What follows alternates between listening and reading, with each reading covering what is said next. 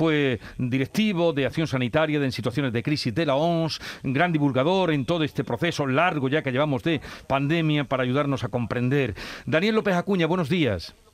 Muy buenos días. Estamos asistiendo a la vuelta al colegio. Los contagios se han multiplicado por ocho desde hace un año. Eh, han bajado los ingresos, si bien los ingresos y las muertes se han reducido a la mitad. El presidente del gobierno acaba de decir que la vuelta a la reanudación del curso es segura. ¿Usted cómo ve la situación?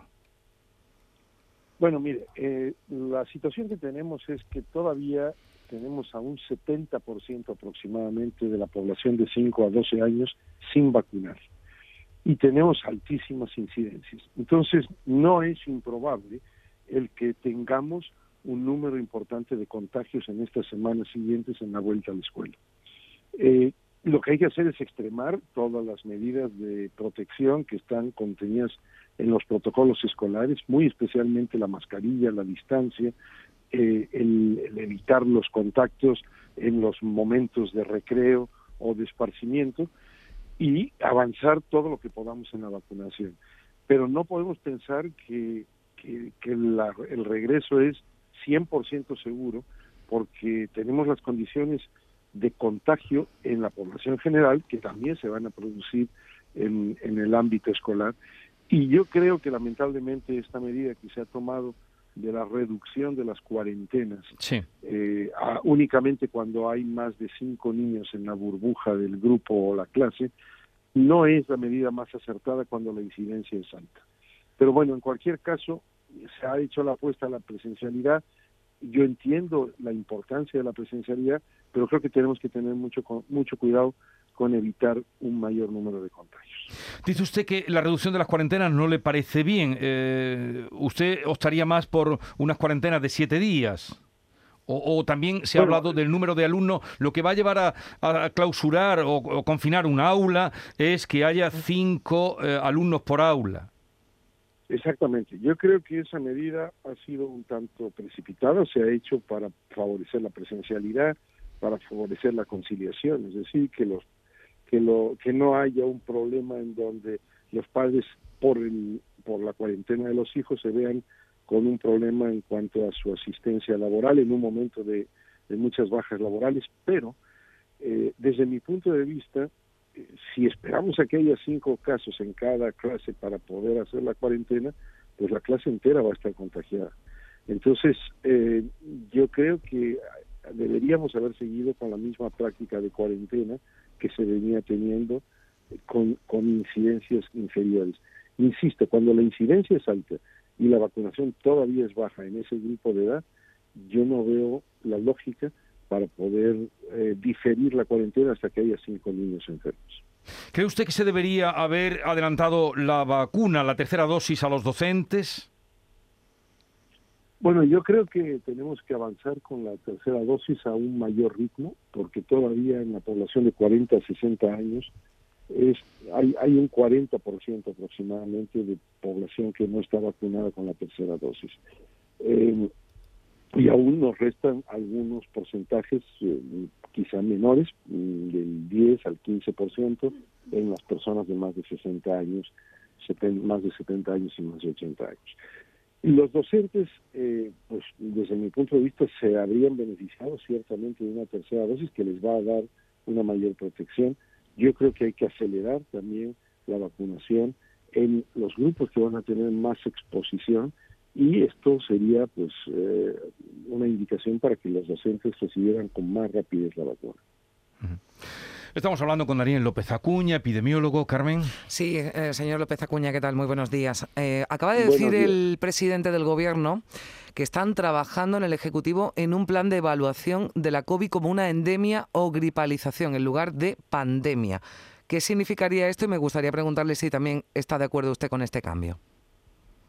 Bueno, no estoy de acuerdo con este cambio en este momento. Eh, COVID sigue siendo una enfermedad que se comporta pandémicamente epidémicamente, no ha llegado a los niveles endémicos. Una endemia es un nivel, vamos a decir, habitual o normal de una enfermedad que no nos causa mayores estragos ni en mortalidad, ni en hospitalización, ni en número de casos, ni en bajas laborales. No es la situación de COVID-19.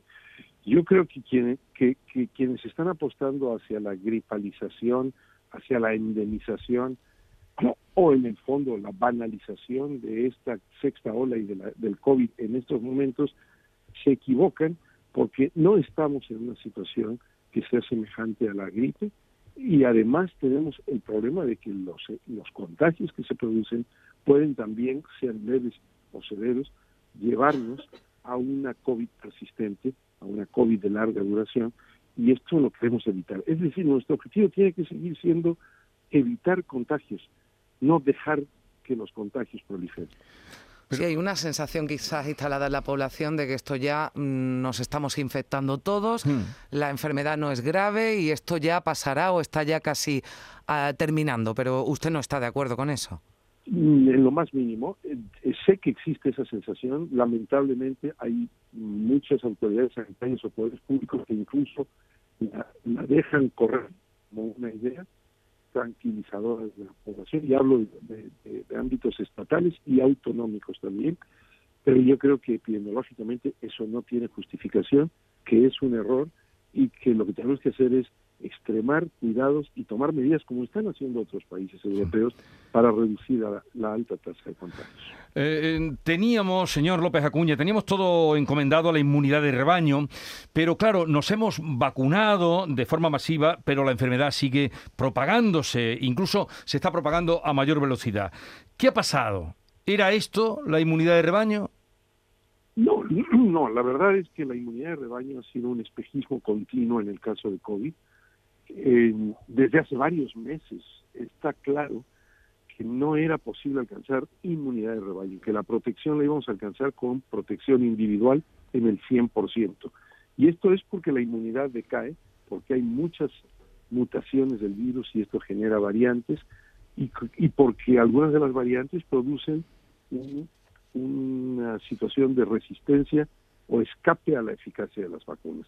Entonces yo creo que deberíamos de desterrar de nuestras cabezas la idea de que esto se, se, arregla o se corrige con inmunidad de grupo. Eso ocurre en enfermedades en donde no hay que estar revacunando, donde no hay decaimiento de la inmunidad, donde hay menos mutaciones la agente infeccioso, pero no en el caso de COVID. Eh, sí, señor López Acuña, hemos pasado las Navidades y ya eh, se está pensando, aquí en Andalucía especialmente, en las fiestas de primavera, en la Semana Santa, en las ferias, en las romerías, tal y como están las cosas, ¿usted entiende que podrían o deberían celebrarse? Bueno, yo creo que ya fuimos notablemente imprudentes en muchas de las celebraciones y aglomeraciones eh, que, que fueron desde el Black Friday hasta Reyes, y estamos pagando las consecuencias. Podíamos haber actuado con más rigurosidad y tendríamos menos magnitud no solo de casos, sino de casos severos y de hospitalizaciones e incluso de fallecimientos.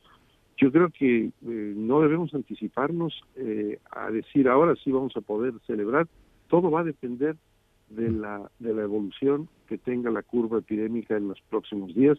Eh, si enfrentamos todavía, como pienso que lo haremos, un mes de enero con altos contagios, seguramente las tasas de incidencia no serán bajas todavía o lo suficientemente bajas en febrero o en marzo, en donde pueda haber algunos festejos tradicionales, como para bajar totalmente la guardia y eh, operar como si no tuviésemos que operar con restricciones porque el virus sigue circulando y está contagiando.